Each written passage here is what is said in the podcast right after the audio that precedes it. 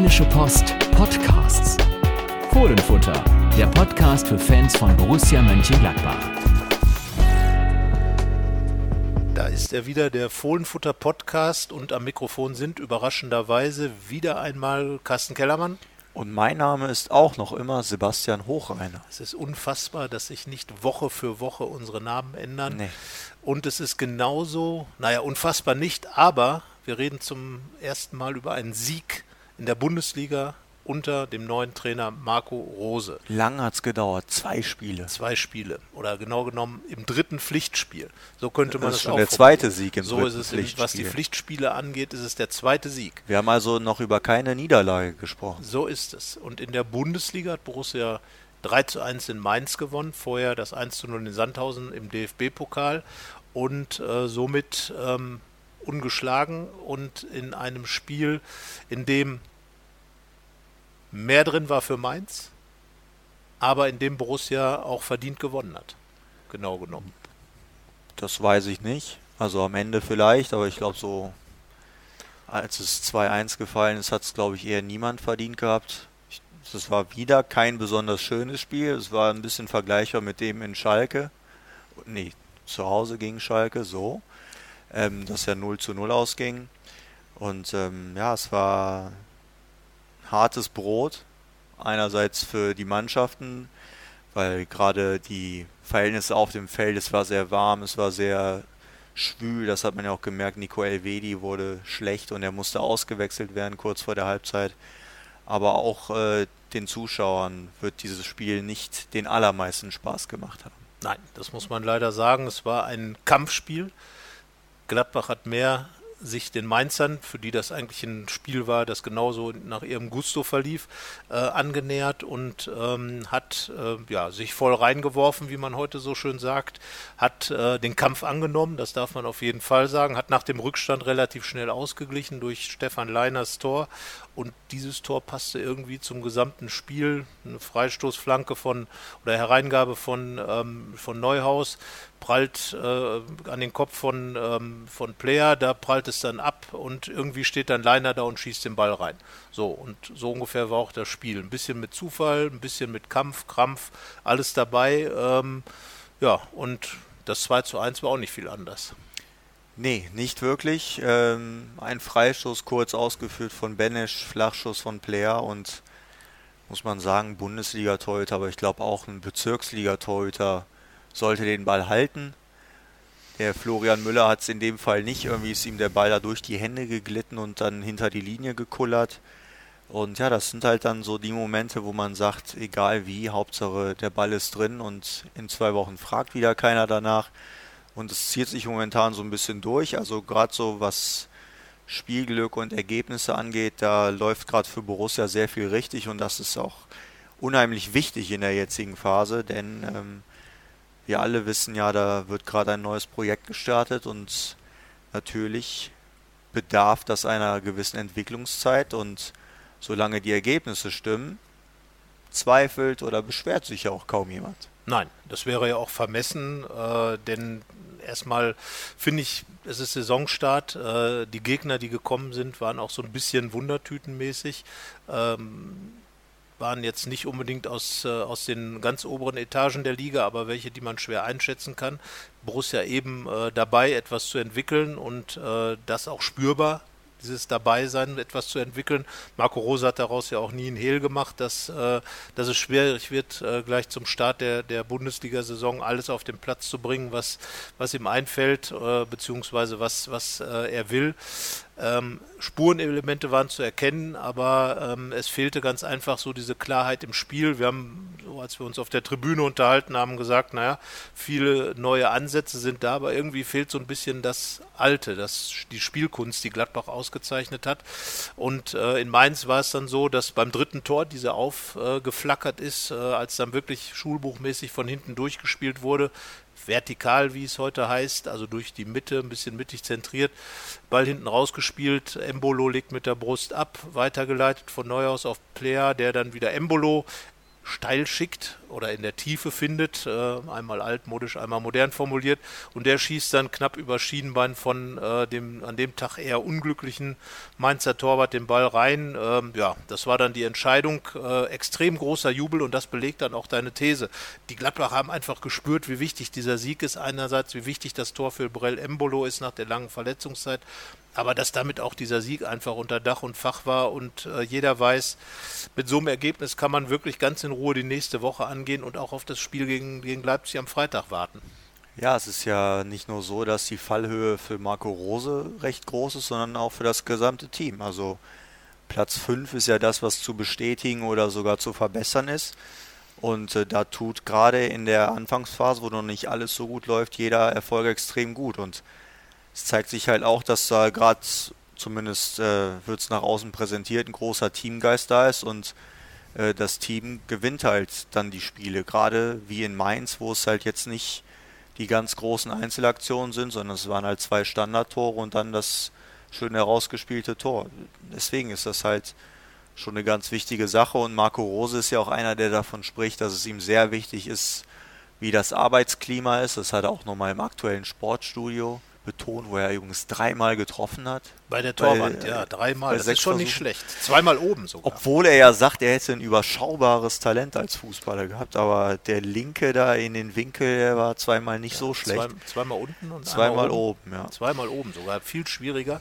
Ja, also technisch versiert der Trainer. Ja, und er scheint es da tatsächlich hinzubekommen, dass da äh, ein Team gewachsen ist und Wobei man ja dazu sagen muss, dass jetzt in der Anfangsphase ist es ja noch nicht so weit, dass alle zu Einsätzen kommen. Also es gibt zum Beispiel, Patrick Herrmann hat noch gar nicht gespielt und äh, da gibt es aber trotzdem jetzt keinen, der den Eindruck macht, unzufrieden zu sein. Das war Michael Cousins und sonst gibt es da jetzt aktuell keinen. Und ähm, bald fangen halt dann auch noch die englischen Wochen an und dann kommen alle ans Spiel und dann sollte ja erst recht eine Zufriedenheit da sein und ein schönes Arbeitsklima. Ja, das scheint auf jeden Fall äh, hergestellt zu sein bei all den neuen Trainern äh, äh im Staff, den neuen und auch den neuen Spielern offenbar re recht schnell zusammengewachsen, das Ganze. Äh, Patrick Herrmann war übrigens einer der ersten, der die Schals bekommen hat von den Fans, die die in Mainz mitgebracht haben. Gemeinsam für Borussia stand da drauf, äh, wurden vor dem Spiel in der Gladbach-Kurve hochgehalten, wurden nachher den Spielern als Geschenk kredenzt. Tyram, äh, wir haben ja festgestellt, dass er ein recht cooler Typ ist, hat sich das gleich in ein Stirnband umgewandelt. Karate, ähm, ja. Karatemäßig umgebunden und ähm, ja, die anderen haben das, äh, den Schal vor allem natürlich hochgehalten in die Kurve. Matthias Ginter war auch dabei. Er ist ja sonst eher so ein bisschen äh, zurückhaltend bei solchen Aktionen, aber ich glaube, dass einfach dieser Sieg extrem viel Energie freigesetzt hat. So dieses Gefühl, ja, wir können das schaffen, wir sind noch gar nicht so weit und trotzdem haben wir jetzt schon unsere vier Punkte im Sack. Gegen Schalke war es ja nun auch möglich. Da hat Alassane Player das die paar Millimeter, die jetzt vielleicht dazu geführt haben, dass das Tor gefallen ist, äh, da hat er halt den Pfosten, den Außenpfosten getroffen, aber die Chance war auch da. Und ja, vier Punkte. Ähm, Matthias Ginter hat bei uns im Interview das am Samstag in der Rheinischen Post am zu lesen. Am Freitag. Am Freitag, Entschuldigung, der Spieltag ist ja schon Freitag. Entschuldigung, Freitag zu lesen sein wird, hat er gesagt, ja, es ist ein ordentlicher Start. Finde ich auch, genau das Wort würde ich auch dafür wählen, ähm, denn klar, zu Hause 0 zu 0 gegen Schalke hört sich erstmal ebenso unspektakulär an, wie das Spiel dann am Ende auch war war aber in Ordnung. Und äh, Mainz, der Sieg 3 zu 1 war am Ende etwas höher, als das Spiel ausgesagt hat. Aber ich glaube schon, dass Gladbach ein Tor besser war als die Mainzer. Und von daher ordentlich mit, aber noch, auch das ein schöner Spruch der gegenwärtigen Fußballzunft, viel Luft nach oben. Und das ist doch das Schöne. Wahnsinn. Ich erinnere mich, dass wir ungefähr die gleichen Worte vor einem, ungefähr einem halben Jahr benutzt haben, als Borussia ja auch stark in die Rückrunde gestartet ist mit äh, drei Siegen und da war auch viel Luft nach oben leistungsmäßig. Und ähm, das ist ja jetzt wirklich das Schönste, dass Marco Rose und seine Spieler dann in der Kabine sitzen und sagen, Leute, wir haben die drei Punkte, ihr kriegt alle eure Siegprämie, ich auch. Also nicht ich, sondern Marco Rose. Aber wir können es noch viel besser und das ja. schafft ja ein unheimliches Vertrauen dann auch, dass es irgendwie zeigt, wir sind so, wie wir gerade spielen, irgendwie gut genug dafür auch Siege einzufahren. Aber wir können halt noch besser werden und dann werden wir es erst recht sein. Und äh, da ist ja dann so wöchentlich praktisch die Frage, wie gut sind sie jetzt eigentlich, was den Rose-Fußball betrifft. Ja, und da äh, vielleicht ist man beim Rose-Fußball ja weiter als bei dem Fußball, den man eigentlich bisher gespielt hat. Möglicherweise, aber Marco Rose will sich da ja gar nicht so festlegen lassen. Das war auch dann Thema bei der Pressekonferenz des Mainz-Spiels. Da ging es dann auch ein bisschen um Prozentzahlen. Wie weit ist denn jetzt? Er hat gesagt, Leute, das können wir einfach gar nicht sagen. Es wird auch in Zukunft Spiele geben, wo wir einen Schritt weiter sind und es wird Spiele geben, wo wir zwei Schritte zurück machen. Ähm, es sind immer Situationen, es war hier eine spielentscheidende Situation, das 3 zu 1, wo eben hinten der Ball äh, ähm, direkt rausgespielt wurde, wo dieses schnelle Umschalten, dieses direkte Spiel mit Zug zum Tor alles drin war. Und äh, ja, Szenen wie die gab es auch gegen Schalke. Wie gesagt, Player, äh, die Aktion, die dann am Pfosten endete, ähm, auch vor dem, vor dem Freistoß in Mainz, als Embolo einfach mal durchgestartet ist, ein bisschen äh, aus, äh, aus dem Mittelfeld raus und dann das Foul passiert ist. Also wie Alexander Zickler sagt, der Freistoß gezogen wurde, weil einfach eine Aktion in Richtung Strafraum den Gegner unter Druck gesetzt hat. Und das sind einfach die Situationen, die den Rose-Fußball, glaube ich, ganz gut kennzeichnen. So dieses, dieser Willen, etwas zu bewegen, aktiv zu sein, äh, den Gegner unter Druck zu setzen, ihn zu stressen, ihn zu Fehlern oder faul zu zwingen. Und das hat man eben in Mainz gesehen. Daraus sind dann die entscheidenden Tore gefallen und ähm, was auch aufgefallen ist, Embolo kam von der Bank, ähm, hat dann letzten Endes mit, mit seinen beiden Aktionen für, äh, für den Sieg gesorgt. Naja, man hat dann immer noch einen Ibo Traoré auf der Bank, immer noch einen Raphael, der auch sicherlich in, in Minuten einsetzen einiges bewegen kann, kam, kam gegen Schalke, hat dann noch eine gute Chance gehabt. Also diese Breite, die Gladbach im Kader hat, hat sich dann in Mainz auch schon durchaus bezahlt gemacht. Das schon, aber was halt momentan noch fehlt, ist wirklich so das Fußballerische. Also wenn man mal so die Großchancen durchzählt in den drei Spielen, dann kommt man gegen Sandhausen auf das Tor. Mehr war da nicht. Durch Markus Thüram gegen Schalke gab es die Großchance von Plea. Der Rest war dann halt nochmal ein Schuss von Plea und von Raphael ein Fernschuss. Das sind ja jetzt nicht die großen und herausgespielten Möglichkeiten. Und gegen Mainz war das Tor von Embolo auch die einzige herausgespielte Möglichkeit. Und das ist natürlich schon wenig und eine riesige Baustelle. Und halt das, was ich gerade meine, dass das so der Fußball ist, der bisher gespielt wurde und dass es daran momentan ein bisschen hakt, weil fußballerisch ist es halt noch nicht die feine Kost. Matthias Ginter, wie erwähnt, Interview, ähm, hat gesagt, dass es auch so eine Kraftsache sei und äh, Fokussache, weil man eben momentan sehr viel über Pressing und wie man im Rose-Stil verteidigt und da fehlt dann so ein bisschen Kraft und ähm, der Blick auf den Fußball. Verlernt haben sie es nicht, hat er versprochen. Er hat es versprochen und zwar hoch und heilig und äh, hat gesagt, nein, nein, also wir können nach wie vor Fußball spielen. Das ist dann vielleicht die gute Nachricht des heutigen Tages. Äh, ausführlicher wird Ginter dann nachzulesen sein, aber äh, eigentlich hat er ja recht. Denn es gab ja schon mal Pressing in Gladbach, es ist nicht neu. Wir haben auch mit Lars Stindl gesprochen, er hat darauf verwiesen.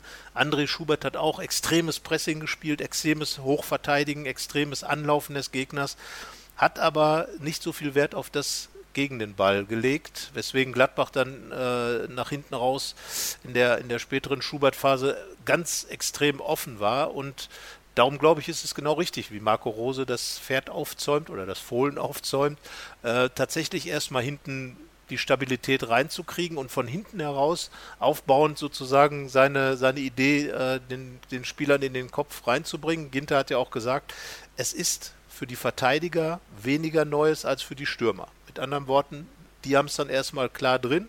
Die gehen halt ein paar Schritte weiter vor auf den Gegner zu, holen vielleicht auch schon mal an der Mittellinie die Bälle, ähm, setzen damit schon mal auch gewisse Druckpunkte auf den Gegner.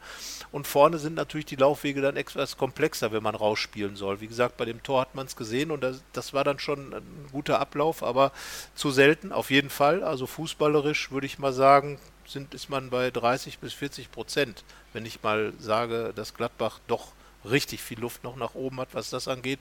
Und wenn man sich an, an tolle Ballstaffetten der, der Vergangenheit erinnert, die man da teilweise gesehen hat mit Kruse und, und Raphael, mit Stindl und äh, Raphael mit, mit Reus vorher, da war schon einiges mehr drin und äh, trotzdem glaube ich, dass Rose genau den richtigen Weg wählt, erstmal hinten sicher zu machen, die Statik hinzukriegen und danach dann sozusagen die Kür anzugehen. Deswegen ist es ja auch so, dass die Ergebnisse momentan stimmen, weil es eben defensiv so weit passt. Also wenn ich gerade aufgezählt habe, was die Großchancen von Borussia war, dann sind es bei den Gegnern auch nicht viel mehr. Also Sandhausen hatte mehr Halbchancen als Großchancen.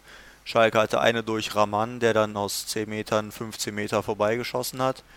Und Mainz hatte nach dem 1-0 noch eine, als Stefan Leiner gepatzt hat und dann Sommer den Fuß hinhalten musste.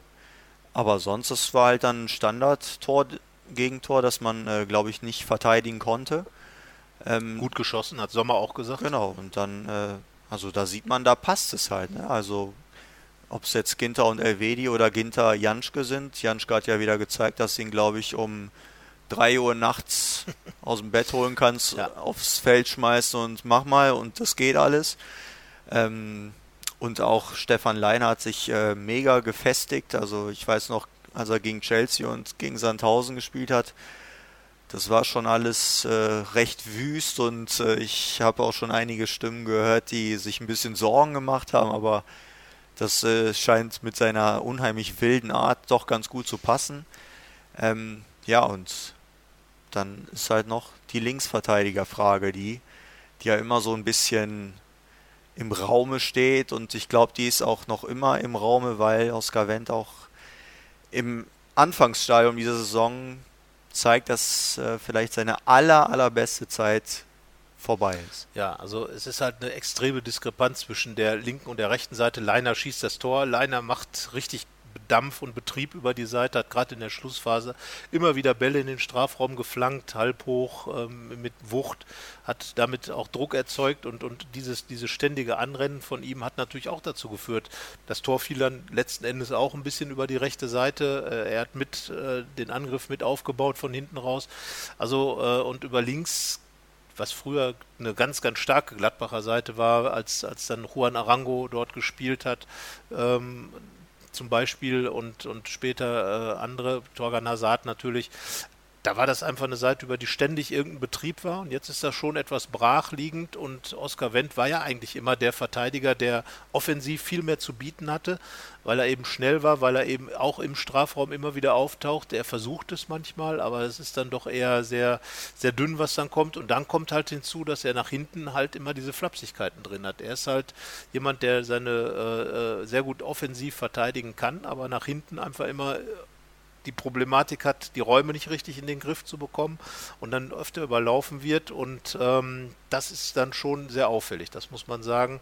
Er hat es bisher nicht so in den Griff bekommen, wie man das hätte meinen können, mit seiner Routine. Das ist vielleicht auch das, auf das äh, Rose dann gesetzt hat. Die Alternative wäre ja, solange ähm, Benzebaini noch nicht da ist, äh, Fabian Johnson gewesen. Aber der ist die Neuentdeckung auf der 8 und von daher ist er jetzt kein Rechtsverteidiger. Tja, Nein, er ist die Neuentdeckung, weiß ich nicht. Er spielt da auf jeden Er spielt Fall. auf jeden Fall im Moment als Achter, um vielleicht ein bisschen Struktur reinzubringen, ein bisschen die Wildheit einzudämmen. Aber es ist einfach äh, hinten, dass Oskar Wendt bisher nicht den Eindruck erweckt, dass er den nächsten Angriff des Herausforderers vielleicht so locker abwehren kann wie die bisherigen.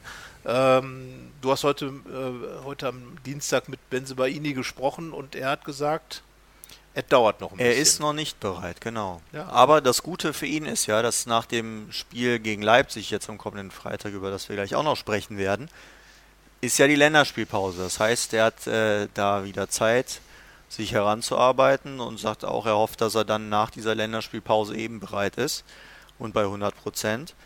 Und ähm, ja, es gibt ja viele, die unken und sagen, das wird am Freitag das äh, Abschiedsspiel von Herrn Wendt.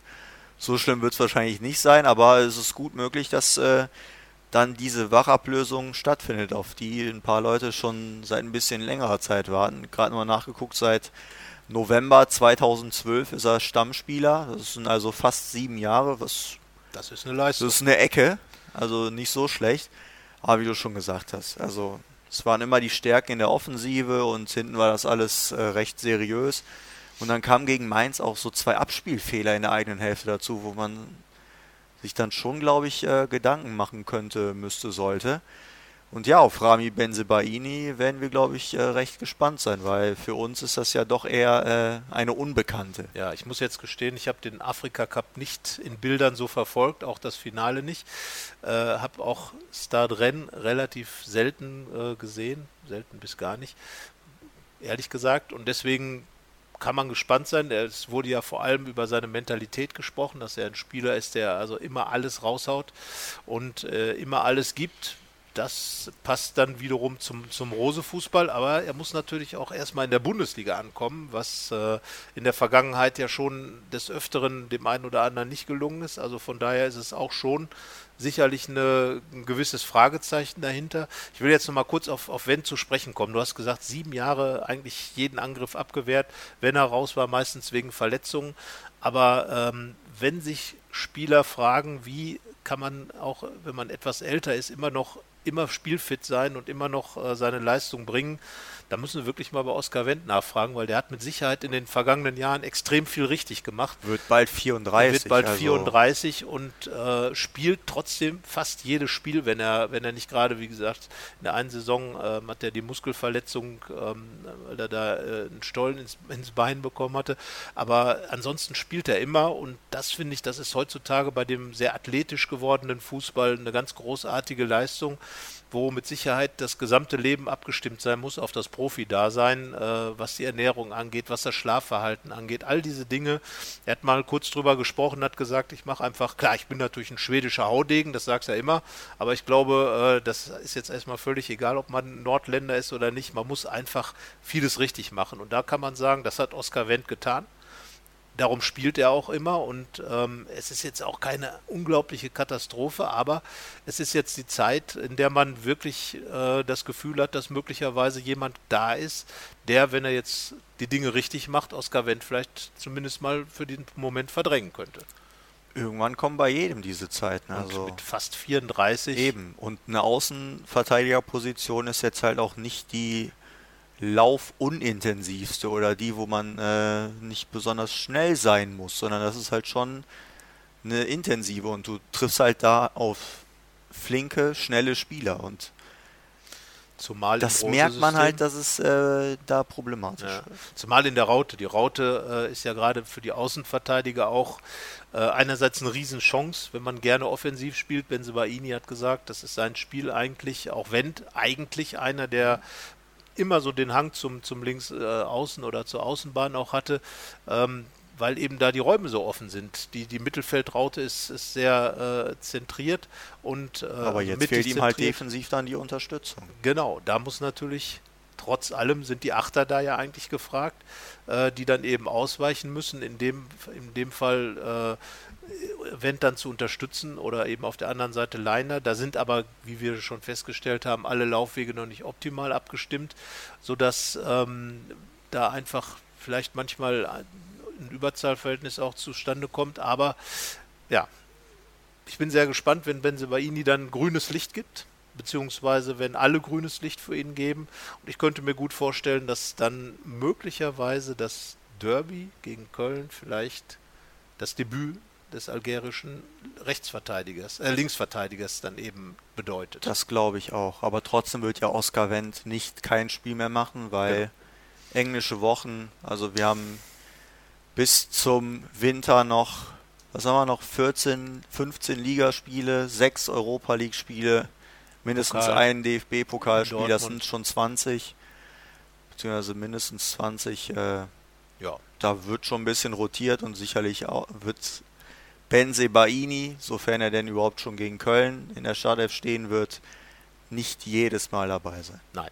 Und äh, von daher, wie gesagt, Wachablösung bedeutet, dass ein Konkurrent so nah an Oscar Wendt dran ist, dass er einfach auch eine reelle Chance hat, ihn zu, ein bisschen zu überholen und äh, dann wird sich zeigen, ob er es dann tatsächlich schafft, weil man muss auch erstmal besser sein als der Konkurrent. Ja. Aber der Konkurrenzkampf hätte ich jetzt gedacht, weil Wendt kann das natürlich einschätzen, äh, weiß natürlich, dass da vielleicht jemand kommt, der ihm gefährlich werden würde und ich hätte gedacht, dass ihn das ein bisschen mehr anspornt.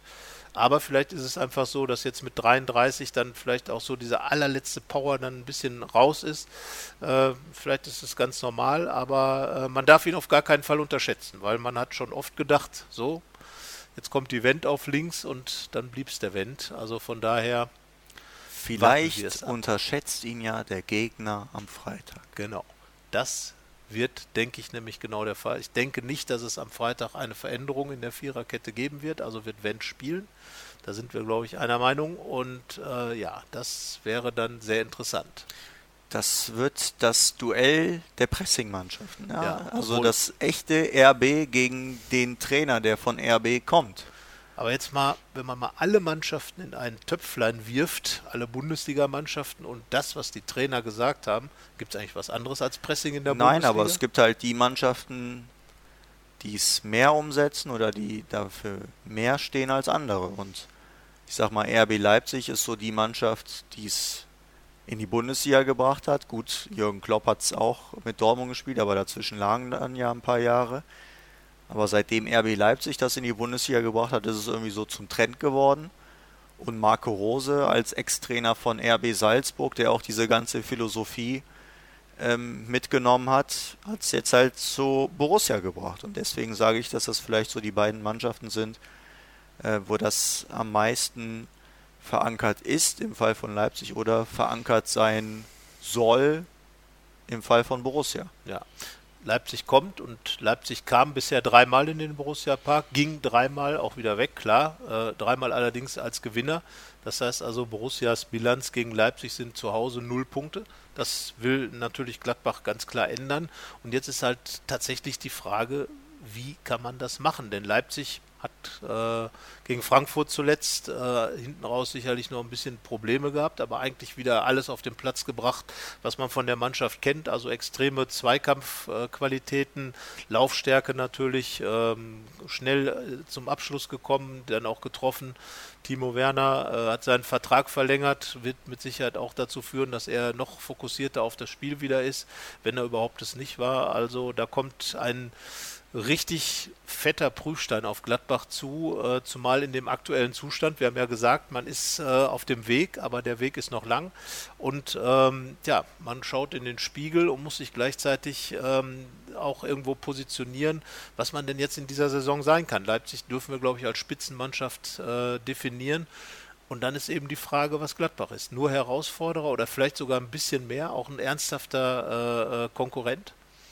Das wird sich auf Dauer herausstellen. Ich denke, dass Borussia noch nicht so weit ist und wirklich auf der Stufe von RB Leipzig sein kann. Aber natürlich an so einem Abend ist immer alles drin. Vielleicht hat Leipzig einen schlechten Tag, vielleicht hat Borussia einen besonders guten Tag, vielleicht haben sie in der Woche zwischen Mainz und Leipzig auf einmal alles perfektioniert oder haben den Fußball für sich wieder entdeckt oder sonst irgendwas. Ähm, das ist offen. Also Borussia spielt zu Hause. Bin mal gespannt, wie die Stimmung sein wird. Äh, gegen RB ist es ja oft äh, recht oder schon mal phasenweise feindselig. Hoffen wir mal, dass es diesmal da im Rahmen bleibt. Und ja, dann, dann schauen wir. Also Leipzig ist äh, natürlich eine Spitzenmannschaft, aber nicht unbezwingbar. Und die Motivation sollte doch auch mal groß sein, nicht auch das vierte Heimspiel zu Hause gegen Leipzig zu verlieren. Ja, definitiv. Ich meine, da treffen dann ja irgendwo auch die beiden, bleiben wir mal bei Jürgen Klopp, gehyptesten Trainer aufeinander. Also der eine, Rose, Marco Rose, der Gladbacher, ist der gehypteste Europas. Und äh, Julian Nagelsmann, der, der jetzt neu in Leipzig ist, äh, aus Hoffenheim rübergegangen ist, würde ich sagen, ist ja zumindest der gehypteste in der Bundesliga in den Ja. letzten Jahren gewesen. Äh, der jüngste ist er sowieso. Also von daher wird das mit Sicherheit auch taktisch ein ganz interessanter Ansatz werden. Ähm, und äh, ja, man darf da wirklich gespannt sein, wie die Gladbacher sich den, den Leipzigern entgegenstellen, auch wie die Leipziger das Spiel angehen. Ähm, was sich gezeigt hat in der Vergangenheit, immer dann, wenn die Gladbacher so ein bisschen mehr Leipzig gespielt haben, also den Leipzig-Stil umgesetzt haben, dann hat es auch was gebracht. Komischerweise hat es vor allem in äh, Leipzig funktioniert. Zwei Punkte dort geholt und 2017 ein 2 zu 2, wo äh, gerade bei dem Ausgleichstor äh, Balleroberung, schnelles Umschalten, also wirklich viel Leipzig drin war. Und ähm, ja, wenn man jetzt mit dem Stil von Marco Rose Leipzig vielleicht ein bisschen mit den eigenen Mitteln angeht, in den Jahren zuvor war es ja immer so der Kampf der Philosophien. Da war dann Gladbach mit dem Ballbesitz, Fußball, mit dem Lücke suchen und Lücke finden und äh, mit dem Tiki-Taka-Ansatz und Leipzig halt mit diesem Power-Fußball. Waren immer zwei komplett verschiedene Ansätze und jetzt ähm, trifft man sich dann so vielleicht ein bisschen auf, auf Augenhöhe, was den, an, was den Denkansatz angeht. Das könnte ganz interessant werden. Auf jeden Fall, ähm, ja, vielleicht ein Spektakel. sage es nicht zu laut. Da fange ich immer an, Hoffenheim gegen Borussia in der letzten Saison zu denken. Da hast du uns allen auch ein Spektakel garantiert Ja. und dann war es doch ein 0 zu 0. Deswegen, alle weghören, kein Spektakel. Es wird ein langweiliges Spiel und dann freuen wir uns, dass es doch keins wird. Ja, man, ja, ich bin wirklich gespannt, wie, wie, wie die Mannschaften das angehen. Äh, Leipzig wird mit Sicherheit mit dem bekannten Selbstbewusstsein antreten. Die spielen ja eigentlich auswärts genauso wie zu Hause. Gibt Da- ja keinen Grund, das nicht zu genau, tun. Also, und äh, die Gladbacher, ja, die haben lange kein Heimspiel gewonnen. Das hat sich ja jetzt noch nicht geändert. Sehr lange, ja. Ne? Und äh, ich glaube, das letzte war nach wie vor das Spiel gegen, gegen Augsburg, Anfang des Jahres. Und ähm, auswärts zweimal gewonnen, zu Hause keinmal getroffen und auch nur einen Punkt geholt. Und äh, ja, mal, mal schauen, wer da dann den meisten Elan rauszieht aus dieser ganzen Konstellation. Die Frage ist jetzt, wer spielt. Und ich wage zu behaupten, Sommer. Gewagt, aber na, Gehen wir mit. möglich. Mhm. Viererkette, äh, schon gesagt. Ja, also wenn Stefan Leiner jetzt nicht aufgestellt werden würde, würde mich das arg wundern. Ja, und dann Ginter, wenn da Nico Elvedi wieder gesund ist. Wie war es beim Training? Er hat ge kurz gesprochen. Ja, alles, alles wieder in Ordnung. Hat alles mitgemacht, äh, hat danach auch noch einen Atem gehabt, also scheint alles gut zu sein. Toni Janschke darf sich wieder bis 3 Uhr nachts hinlegen und wird dann vielleicht geweckt. Ja, wenn er gebraucht wird. Ähm, ja, und über Oskar Wendt haben wir jetzt hinlänglich gesprochen. er wird spielen, denken wir. Davon gehen wir aus. Und Aber Dann jetzt wird's ja davor ein bisschen Mittelfeld. spannender. Also Strobel ist immer noch, glaube ich, nicht im Mannschaftstraining. Glaube ich, wird dann auch gegen Leipzig knapp werden. ja, kurze Woche. Aber Christoph Kramer hat sein Comeback gefeiert in Mainz und für mich könnte er durchaus äh, als Sechser ein Kandidat sein. könnte, aber mittlerweile wissen ja vielleicht auch einige Hörer, wie da meine Meinung ist, wer auf der 6 spielen sollte. Und offenbar scheint es Dennis Zakaria ja auch ein paar andere Leute mittlerweile angetan zu haben. Weil wir haben ja nach dem Spiel in Mainz gefragt, wer denn der Mann des Tages aus Borussia-Sicht für die Fans oder die Leser war. Und da war doch mit deutlichem Abstand Dennis Zakaria gewählt worden. Ähm, komischerweise haben wir seine Leistung nicht ganz so gut gesehen wie beispielsweise gegen Schalke. Ja. Aber das heißt, äh, da scheint er irgendwie für Begeisterung gesorgt zu haben. Marco Rosa hat ihn auch wieder gelobt, wobei er ja viele lobt. Ja. Ähm, aber ich glaube, dass es äh, jetzt irgendwie bewährt gewesen ist und er wieder auf der 6 spielen wird. Also ausschließen will ich das natürlich nicht. Äh, wir hatten ja in der vergangenen Woche auch diskutiert, äh, ähm, wie man die wie man diese Mittelfeldgeschichte gestalten kann. Meine These war, dass, dass man auch einen erfahrenen Mann braucht. Das wäre dann halt Christoph Kramer gewesen. Aber, ähm, und deine These war halt, äh, Dennis Zakaria muss auf der 6 bei Marco Rose hat es tatsächlich verbunden bekommen mit Fabian Johnson, der dann auf der 8 gespielt hat, der eben diese Erfahrung ins Mittelfeld reingebracht hat, ähm, hat dann hat dann ja äh, neben, ähm, neben Laszlo Benesch gespielt und ähm, jetzt ist eben die Frage, könnte Kramer vielleicht auch auf der 8? Das wollte ich hier gerade vorschlagen. Das wäre nämlich etwas, ich habe mal gehört, dass Marco Rose zumindest diesen Gedanken hat, dass Christoph Kramer diese Position gut äh, bekleiden könnte. Und ähm, deswegen wäre meine Idee für das Spiel, wenn wir jetzt mal Dennis Zakaria, der wirklich in Mainz und auch äh, vor allem auch gegen Schalke äh, überragend gespielt hat. Ich erinnere mich dann eben auch an diese Balleroberung da in Leipzig, auch von ihm nach hinten raus und äh, an dem muss man halt erstmal vorbei. Auch als Leipzig, auch als Timo Werner, Geschwindigkeit, ein Faktor, der auch für, für Erinner dich an das letzte Spiel, als der Werner schon frei aufs Tor gelaufen ist Und und dann, dann- kamen auf einmal die drei Meter Gazellenbeine hinterher gelaufen. Genau, also von daher glaube ich gegen Leipzig, äh, ja, da spielt der Zakaria auf der, auf der 6. Und dann könnte ich mir wirklich dieses Mittelfeldding mit als Überraschung, wenn wir es jetzt hier laut ausposaunen, ist es natürlich nur noch eine halbe Überraschung. Aber Julian Nagelsmann wird sicherlich auch seine Ideen, was Gladbach angeht, haben können. Er hat das ja mal ganz kompliziert erklärt, dass er sich immer in den Gegner reinversetzt, um dann zu wissen, was der Gegner tut und dann seine Mannschaft dann aufgrund des Wissens, was er glaubt zu, vom, und so weiter ja, und so fort. Ja. Also Kramer könnte im Mittelfeld spielen. Ja, und ich finde, daneben muss weiter Laszlo Benne ja. spielen. Also das hat der Junge sich äh, sowas von verdient, dass er jetzt erstmal in der Mannschaft bleibt. Ähm, ich finde, gegen Schalke hat er das schon echt gut gemacht und gegen Mainz bis dann diese entscheidenden Szenen kamen oder sagen wir mal, bis äh, Plea das Tor getroffen hat und Embolo reinkam, war er der beste Mann bei Definitiv. Borussia, finde ich. Hat auch das Tor quasi vorgelegt weil er eben diesen Freistoß kurz rüber getippt hat zu Player.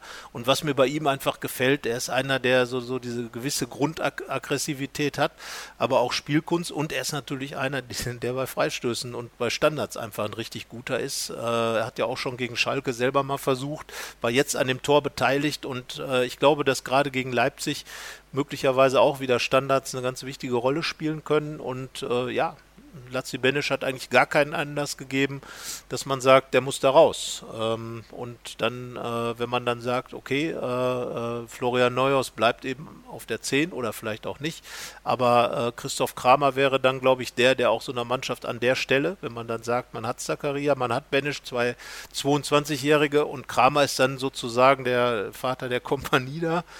Und äh, ja, dann finde ich ja die drei Positionen. Und jetzt kommen wir zur 10. Ja. Und da wird es jetzt wieder richtig zur Sache gehen hier im Podcast. Denn ich da sage. du mir jetzt wieder erzählen, dass der Embolo da Ganz genau. Ich würde Brell Embolo auf die 10 stellen, weil ich glaube, wenn man in der Kombination mit ihm, mit Marcus Thuram und mit Alassane Player die Leipziger mit ihren eigenen Mitteln bekämpft, mit Wucht, mit Power, mit Elan und den hat Embolo durch sein Tor, das er in Mainz erzielt hat äh, und, und mit natürlich auch Marcus Thuram, der mit seiner Größe gegen die Leipziger Verteidiger da was bewegen kann.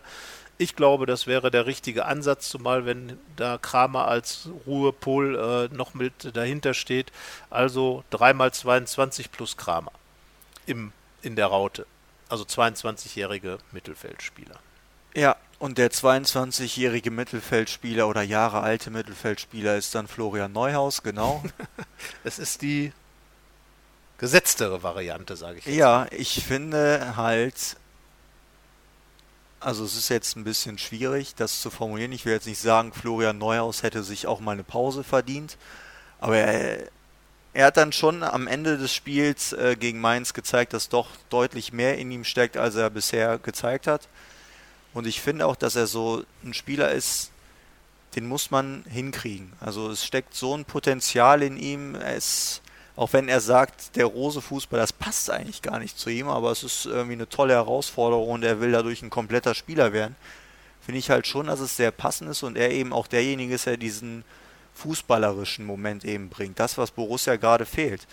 Und ähm, dann auch noch seine Lieblingsposition. Also ich glaube, das kann dann schon äh, sehr gut funktionieren. Er muss halt seine Form finden und vielleicht ist das dann eben der ruhigere Neuhaus gegen das hektische RB Leipzig, eben einer, der dann die Nerven bewahrt und nicht nur, weil ich äh, sage, man hat in Mainz ganz klar gesehen, auf welche Position Brel Embolo gehört und er dann halt eben auch ein Tor macht und das andere einleitet. Ähm, deswegen Neuhaus und vorne sage ich Embolo und wenig überraschend der vielleicht momentan mit Zakaria stärkste Spieler im Kader, Alassane leer. Ja, da muss man einfach sagen, wie der in Mainz, äh, diese Effektivität, er hat ja letzten Endes auch das Embolo-Tor eingeleitet mit seinem Pass.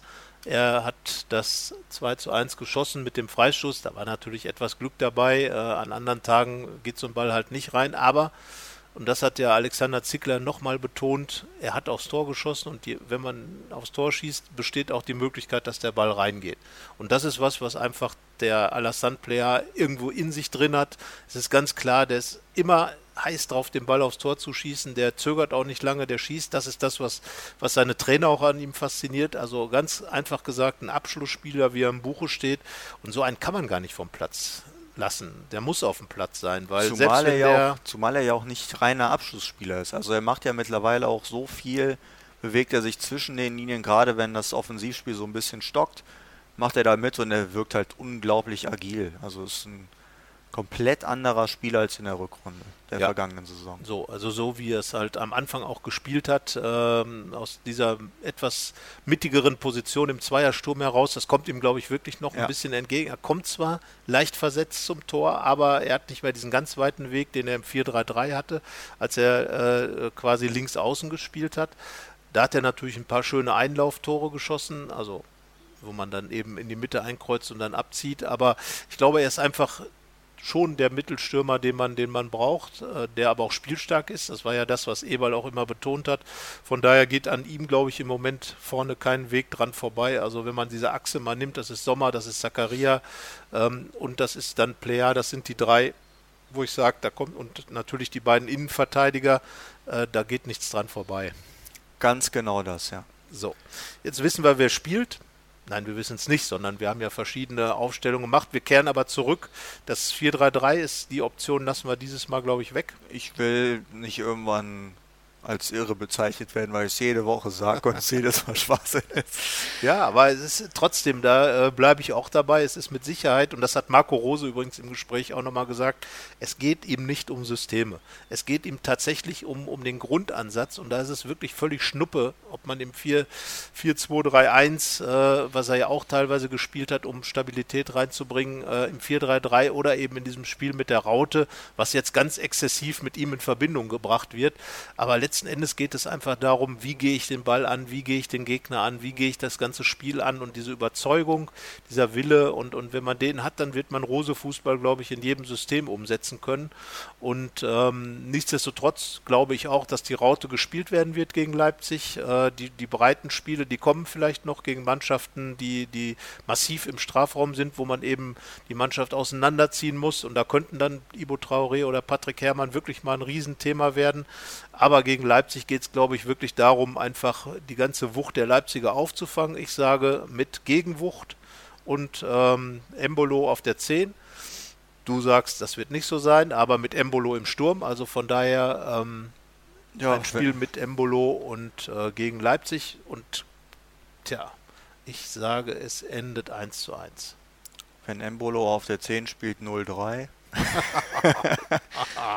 natürlich das nicht ist bösartig. Gemeint und vor allem nichts gegen äh, Brelembolo.